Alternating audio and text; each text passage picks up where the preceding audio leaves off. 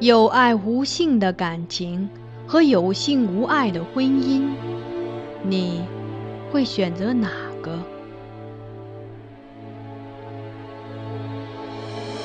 这是一个淹没于宋史中的故事。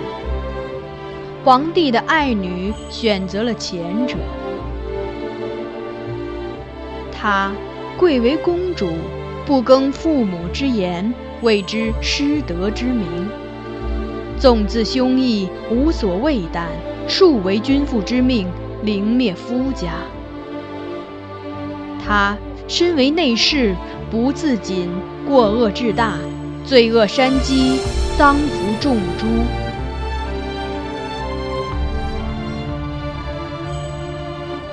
香雾，桃源路，万里苍苍，烟水暮。留君不住，君须去。秋月春风闲度，桃花凌乱如红雨，人面不知何处。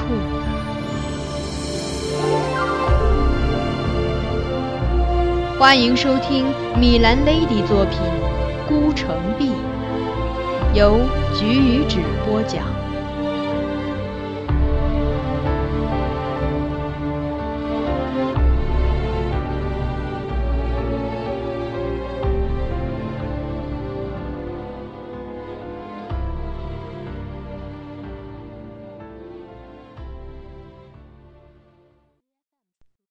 情事。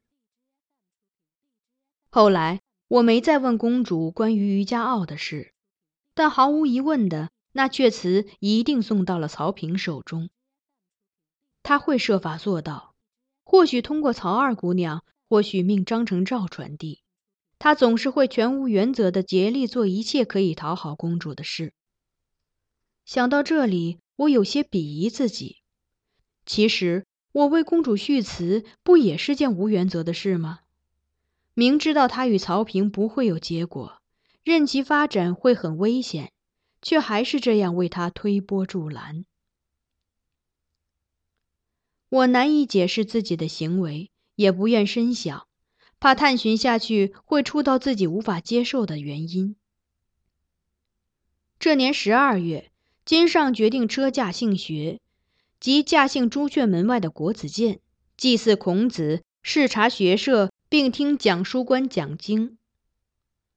国朝崇尚儒学，注重生徒教育，这是个每年都会举行的仪式。但这次公主竟然提出随行前往，去听著名的国子监执讲胡院讲经。金上立即回绝，称女子入国子监祭祀听讲前所未有，万万不可行。公主再三央求，说可以不参加祭祀仪式，而且车驾幸学，皇帝所到之处皆有玉卧遮蔽，圣驾歇泊之所又设玉屏与黄罗帷帐，若隐于其中，不必担心被人窥见。讲经时，他坐在玉屏后面，不让人知道就是了。金上仍摆手不允，公主嘟嘴盯着父亲看了半晌，忽然叹了口气。黯然道：“女儿此生最遗憾的事，就是未能生为男儿身，在名师指导下学习经义韬略，为治理万机的父皇分忧。”这一语正中金上心病，他眼圈倏地红了，悄然侧手点拭眼角后，他终于松了口：“好吧，你随我去，但行动举止一定要谨慎。”切勿失礼于文宣王位前。胡院是国朝最著名的夫子，现任国子监执讲，平时主管太学，学生多达三四百人。凡讲学，常有外来请听者，最多时甚至会达上千人。讲殿内坐不下，生员们便在门外站着听。他教人有法，弟子中登科及第者众。近年来，礼部所取的进士十有四五是他的学生，而这些学生衣服容止往往相似，以致行于道上，观者虽不相识，但一顾即知他们是胡院的弟子。但公主此番坚持要前去听讲，应该不是真想一睹胡院名师风采。国朝京师官办学府分两处，国子监和太学。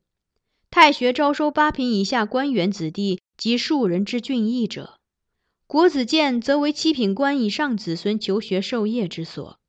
而曹平是国子监生员。那日，金上果然携公主同往国子监。成辇入门后，便让公主先去后殿歇泊处休息。然后，金上升正殿，一文宣王孔子位前，三上香，跪受爵，三祭酒，再拜，一一礼毕后，才入卧更衣。公主这日穿圆领青衫，戴七纱女金冠子，打扮得毫不张扬。看上去就像个普通的女官，且又行走于玉卧中，因此倒未引人注目。金上换了官帽，穿红上盖罩衫，加玉束带，着丝鞋，再升讲殿正堂坐，其后有玉屏，公主便坐于玉屏后，我侍立于她身边。随行宦臣及执经官、讲书官。诸国子监官员、学生相继拜奏，圣公万福。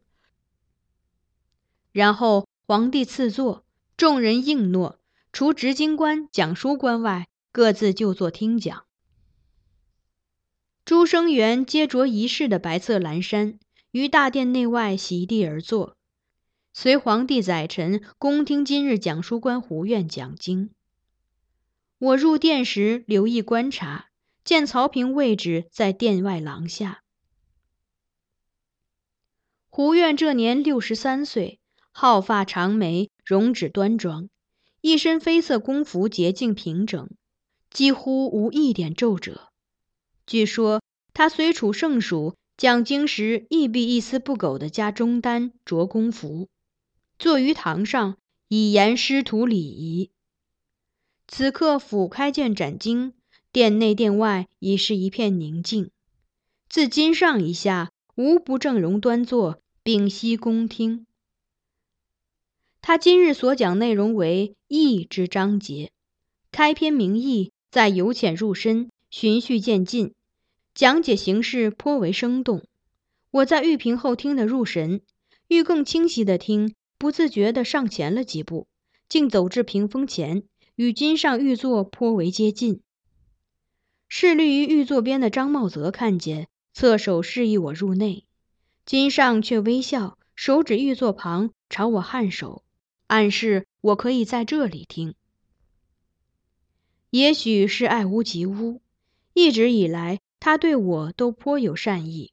我欠身以谢，留在了他身边。此时胡院讲到了乾卦。一是面前经书，他朗声念原文：“乾，元亨利贞。”此言一出，满座臣子士人相顾失色，连金上亦有惊讶神情。胡院竟然不必金上明会，高声念出了“真”字。最感震惊的人，应该还是我。童年那次最灰暗的记忆，也是源自直言道出的这个“真”字。面对千百道惊愕目光，胡院不慌不忙，但对金上一拱手，以四字解释：“临文不会。”然后他从容不迫地继续讲解：“远者，善之长也；亨者，家之惠也；利者，义之和也；贞者，事之干也。君子体仁，足以长人；家惠。”足以合理，利物足以合义，真故足以干事。君子有行此四德者，故曰乾元亨利贞。又毫不避讳地连说了三次“真”字。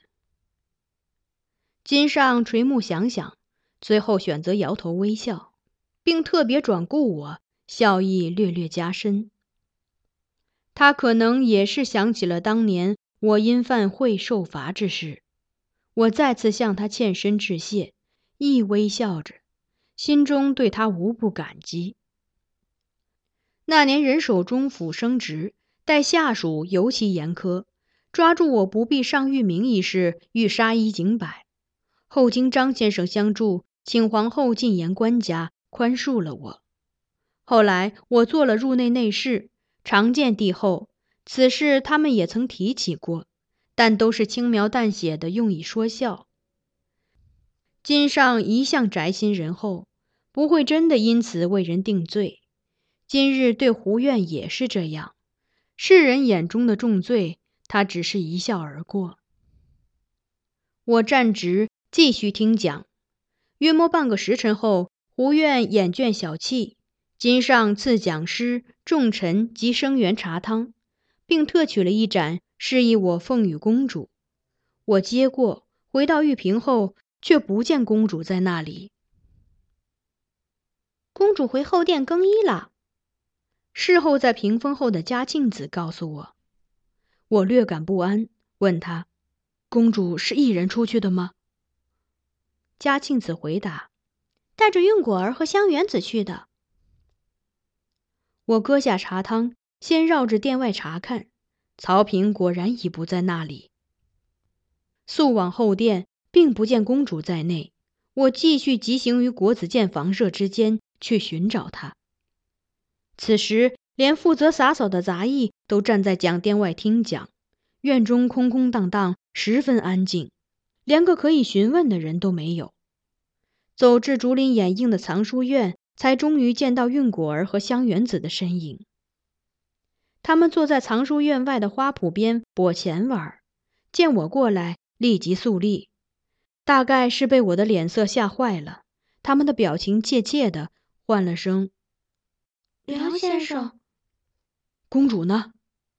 我问他们，他们犹豫着，最后一个转手是院内，一个轻声答说：“公主在里面看书。”我走进院中，房舍正厅的门是虚掩着的，我思忖许久，终于还是缓步入内。正厅无藏书，但两侧都有深长的房间，排满了一列列的书架，光线幽暗，又有书架遮挡，并不见公主身影。我凝神细辨，依稀听到左边房中有细微的声响，便轻轻地朝那侧走去。随着我的移动，鳞次栉比的书架徐徐自我身侧退后。空气中漂浮着陈年固执的旧墨香气，几块光斑从排列有序的小窗中投入室内。我依次穿行于其间，任那些零碎的光亮掠过我的脸，心情与此刻的视线一样，忽明忽暗。后来我看见他们，着青衫的少女与白衣世子，站在房间最深处。展开一轴横幅手绢，一人手持一端，手绢刚好遮住了他们的脸，像是在一起阅览。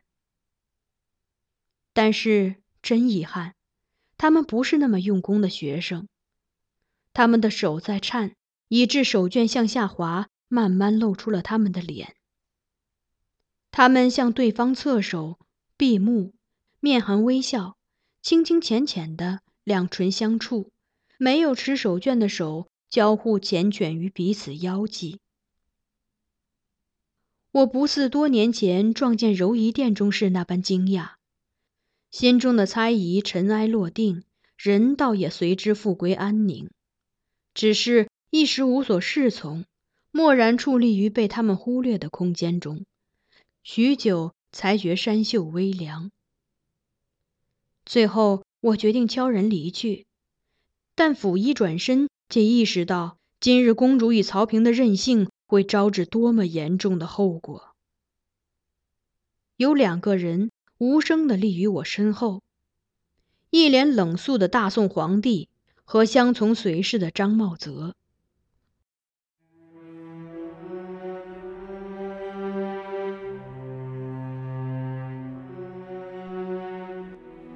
您刚才收听到的。是菊与纸播讲的有声小说《孤城闭》。欢迎继续收听。